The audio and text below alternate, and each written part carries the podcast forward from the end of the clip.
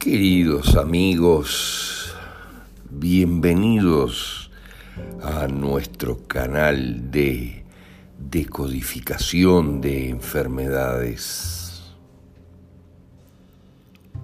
Ya entrada la mitad de este año 2021, cuando se avisora con claridad la implosión del sistema planetario de salud debido al comprado silencio del 99% de sus integrantes ante la masacre que inexorablemente se avecina, es imperativo duplicar o triplicar nuestros esfuerzos para hacer llegar a todos gratuitamente las herramientas que luego del poderosísimo evento que ocurrirá permitan a todos autogestionar la salud en sus propias vidas con total seguridad y tranquilidad. Interiorizar las razones emocionales de la enfermedad te permitirá percibir con total claridad el maravilloso y perfecto sistema de nuestra conciencia para autogenerarse lecciones que comprendidas nos aseguren su propia evolución.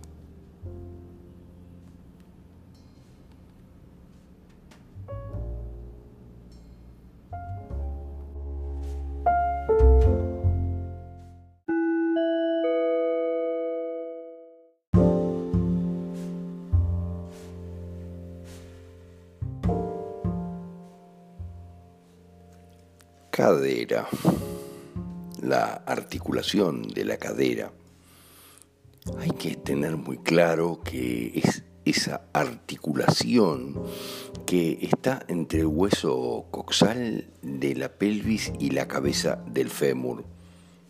Es la unión en general entre el tronco y nuestras piernas, las extremidades inferiores. Pero hay conflictos medios gruesos vinculados, porque la función de la cadera es el transporte, en parte el equilibrio del cuerpo y todos sus órganos. Lógicamente es lo que permite mantenernos de pie, soportar cosas, pesos, esfuerzos y avanzar. La principal función de una lesión o un problema en la cadera es detener el combate que estamos realizando o que estamos teniendo. Es la primera articulación que cede en un enfrentamiento generalmente entre dos animales. Muy claramente esto entre los toros o los ciervos, también entre los machos cabríos que hacen mucha fuerza y esta articulación es la que hace fuerza. Por ejemplo, si nosotros estamos empujando un auto, miren lo que les digo, con las dos manos, todo el esfuerzo lo va a llevar esta articulación, va a estar en esta articulación y generalmente de una sola pierna. Entonces el esfuerzo es monstruoso que está apoyado en esta articulación exclusivamente. Por eso es que hay conflictos de oposición que están siempre presentes.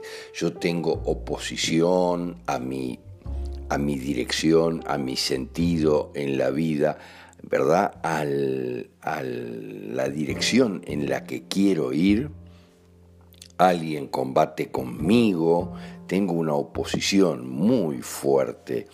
Siempre está presente la oposición, conflictos también de vesícula biliar, hay problemas, oposición, otra vez, hay alguien muy duro dentro de mi historia actual. En algunos casos hay conflictos también de secretos familiares o de incestos simbólicos en general. Es muy interesante entender la cadera. Como un ejemplo recuerdo haber tenido consultantes fantásticos que tenían cáncer en esta articulación de la cadera. Pero miren cuál era el origen de este problema.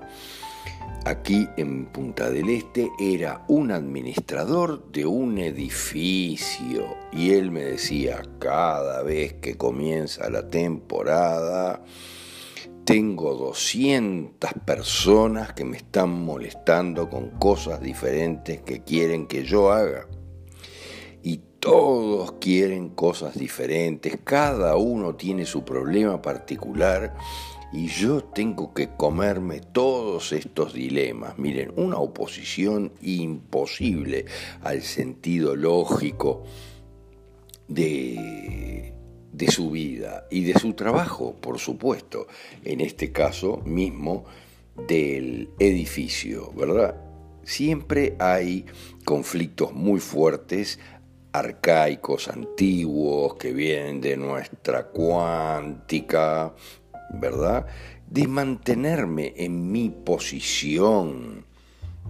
En otros casos, en la persona cuando es muy joven, quiero luchar y no puedo pero soy activo en la lucha en general. En cambio, en las personas mayores no puedo luchar y soporto la lucha pasivamente, me la aguanto y resisto en la general. Esos cuatro conflictos importantes muchas veces están presentes de oposición, de la vesícula biliar, que es más bien energético, secretos o incestos simbólicos. Es muy poderoso, importante. La lógica es que dos personas se oponen y se enfrentan y ahí viene el conflicto de oposición. En condiciones generales de lucha adoptamos una oposición para resistir en nuestro lugar que fuerza la cadera, una oposición real sería que me opongo yo a alguien. Una oposición más bien simbólica sería que no tengo las mismas ideas, por ejemplo, políticas o comerciales que otra persona. Una oposición más bien activa sería que yo estoy aquí y estoy dispuesto a luchar por esto. Y otra oposición totalmente pasiva sería que no quiero ir allí a luchar, no quiero ir, pero puedo oponerme de alguna otra manera, no puedo hacer, no puedo luchar.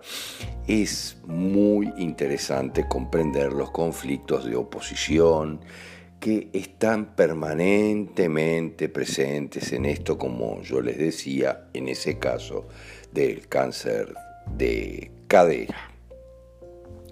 El gran dilema es que mm, la medicina trata muy mal los dilemas de cadera y hay grandes negocios detrás, sustituciones, operaciones, donde se mueve mucha plata, verdaderamente mucha plata, y entonces esto está siempre en boga.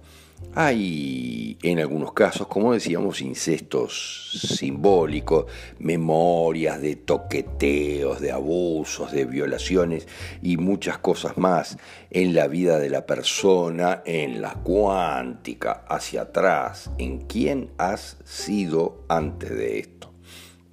Por eso siempre decimos que hay que recurrir a nuestro libro El secreto de la inmortalidad para comprender quién es cada uno de los involucrados en este dilema, real o simbólicamente. Es muy importante. En muchos casos los incestos son directos con hermanos o familiares muy cercanos, simbólicamente hablando. Yo compro una doble de mi hermana y tengo un incesto y ni siquiera me doy cuenta y tengo un incesto simbólico permanente. Cuando hay problemas de la vesícula biliar, hay conflictos de energía, de bronca, de cólera, de ira, de rabia muy deprimida en general rencor, injusticia que está latente, generalmente otra vez en contextos de oposición. Hay en otros casos secretos familiares, algo que nunca nadie dijo de repente en la familia, puede ser inconsciente, pero seguir el secreto de nuestra familia, de uno de los clanes, hay que buscar en la cuántica. Otra vez estamos hablando de lo que importa siempre por encima de todo. Hay conflictos en otros casos a ser derribado, un golpe demasiado fuerte que no me permite seguir adelante, no me permite seguir de pie. Conflictos en algunos casos de desvalorización sexual, en el sentido de impotencia, por ejemplo, para tener hijos, desvalorización sexual muy fuerte.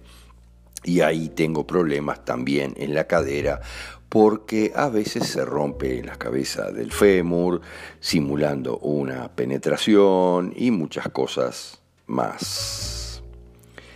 Cuando hay caderas estrechas, hay que tener claro que en general hay memorias de incestos que son bastante poderosas, relaciones sexuales en las que se hace muy importante que no salga ningún bebé, que no se produzca ningún bebé. Entonces tengo caderas muy estrechas, mientras cuando tengo caderas anchas, debo velar para que mi hijo en general no carezca de nada, tenga absolutamente todo y tenga lo mejor a su disposición, porque la cadera en ese caso es muy amplia y muy ancha, grande y el receptáculo del niño donde está en el útero está en un lugar con todo el espacio